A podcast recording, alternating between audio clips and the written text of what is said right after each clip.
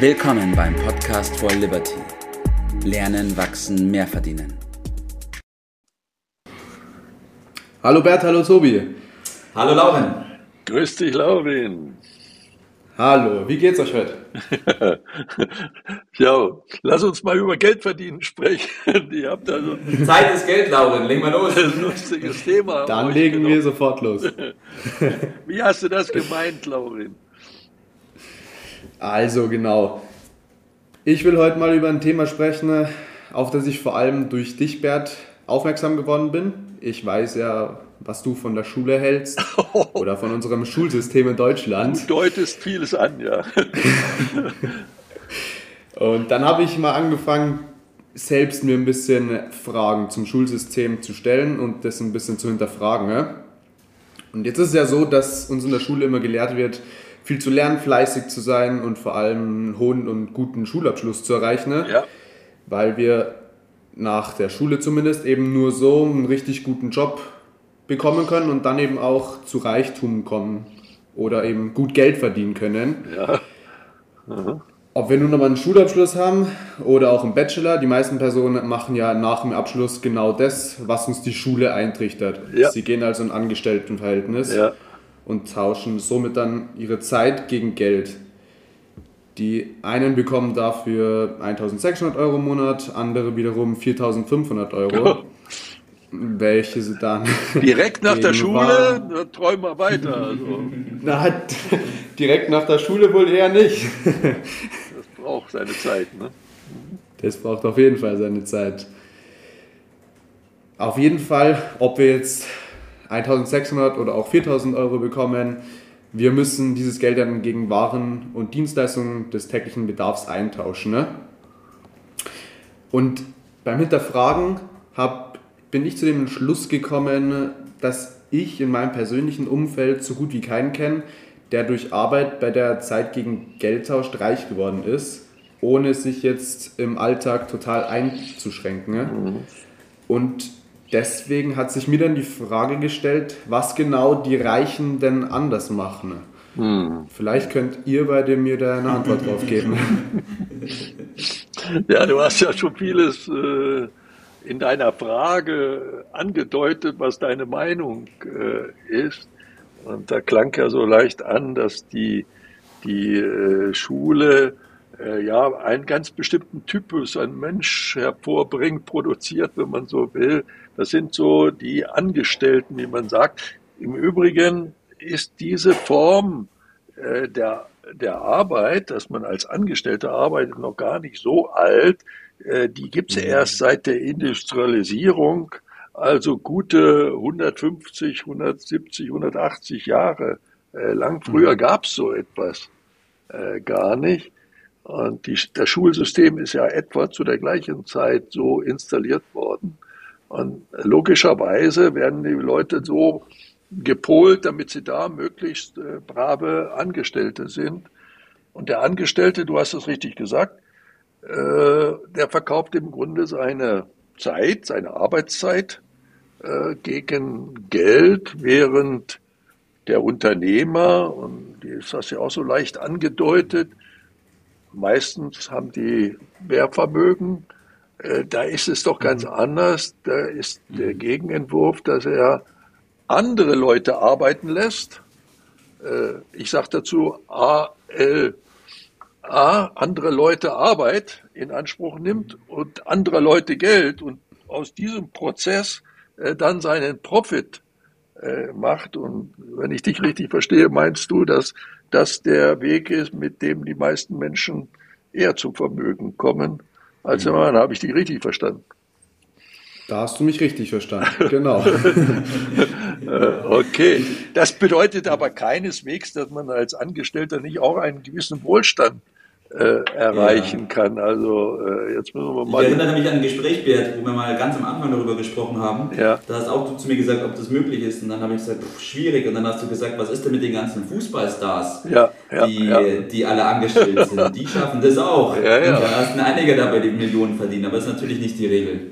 Ja, äh, damit äh, bringst du aber das Thema gleich auf den entscheidenden Punkt. Das, was die, die Fußballstars äh, äh, dadurch, dass sie so viel Geld äh, verdienen, auch, auch wenn sie angestellt sind, äh, liegt ja nicht darin, dass sie eine gewisse Zeit dort verbringen, äh, ja. sondern mhm. dass sie, sie haben mehr das Ergebnis, die brauchen entsprechende Zuschauer, die äh, dann die Fernsehgebühren und die Eintrittsgebühren und die Werbung bezahlen.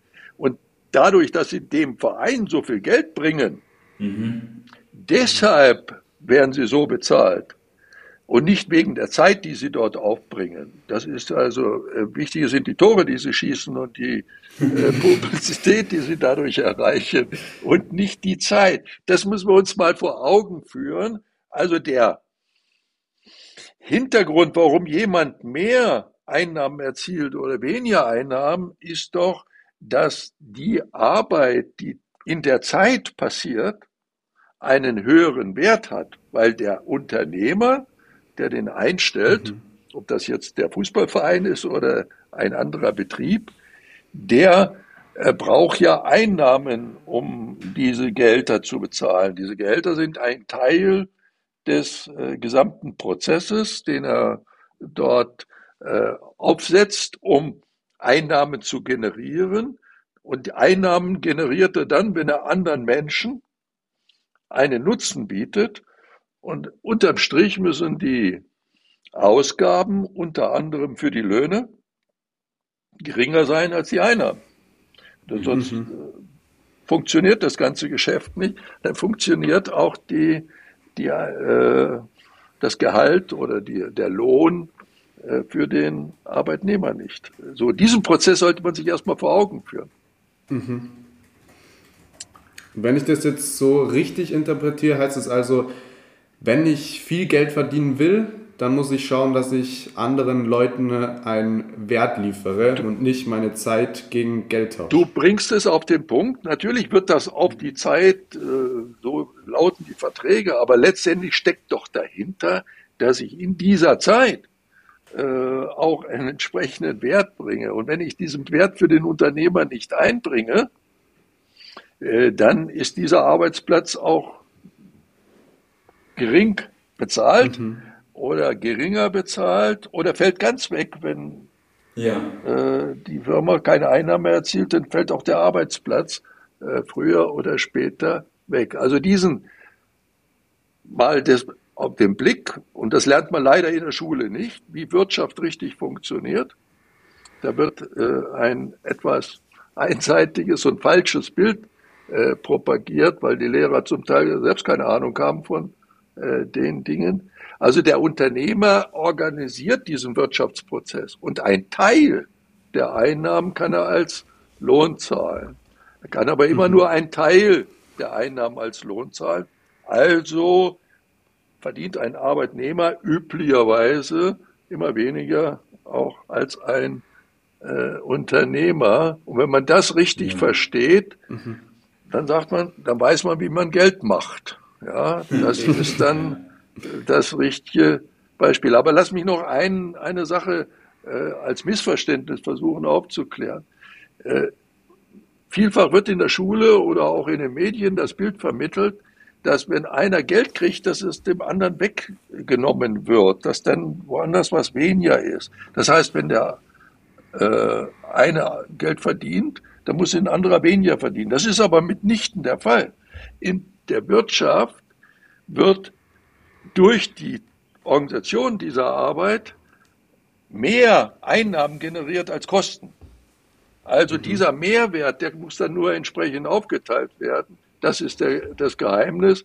Allerdings ist der Arbeitnehmer durch unser System mit den Abgaben und dem, was, was da an Steuern abgezogen wird, ähm, denkbar schlecht dran. Das ist viel zu knapp. Also ich habe die Tage zum Beispiel äh, eine Auswertung bekommen, was früher ein Haus gekostet hat.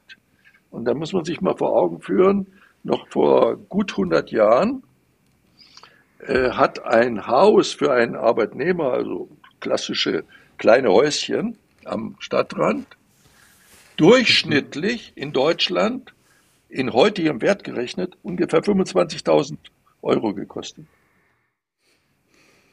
Und wenn man heute ein Haus haben will, am Stadtrand, von München wollen wir gar nicht reden, äh, dann muss man mindestens 500.000 dafür bezahlen. Und in München kann es schnell mal eine Million äh, sein. Das heißt, die Belastung, die dann daraus resultiert, frisst ja das gesamte Einkommen auf. Wie soll man da reich mhm. werden? Ja?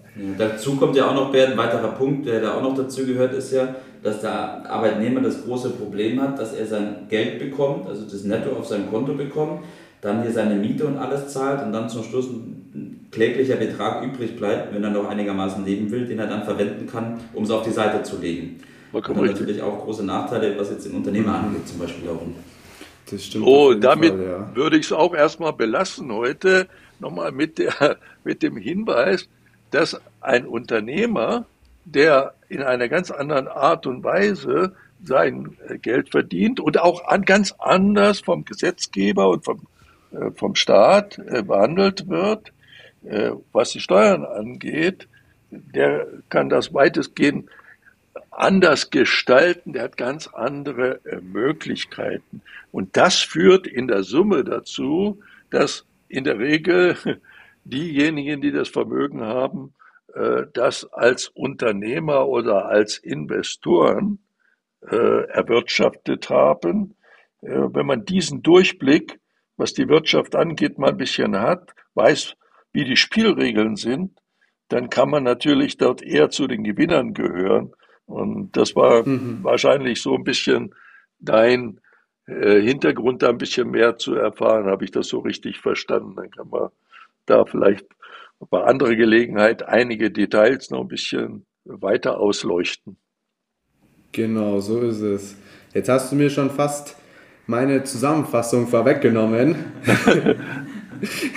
Dementsprechend noch meine Frage an euch. Tobi und Bert, was sind eure Tipps des Tages? Bert, schieß los. ja, ich habe meinen, wie schon richtig gesagt, man sollte mal darüber nachdenken, wie äh, kommt denn diese, diese Werte zustande? Was kann ich dazu beitragen? Und wie kann ich meinen entsprechend großen Anteil davon äh, dann generieren? Und dann brauche ich nur eine vernünftige Anlage, dann ist dem Wohlstand äh, keine Hindernis mehr im Weg.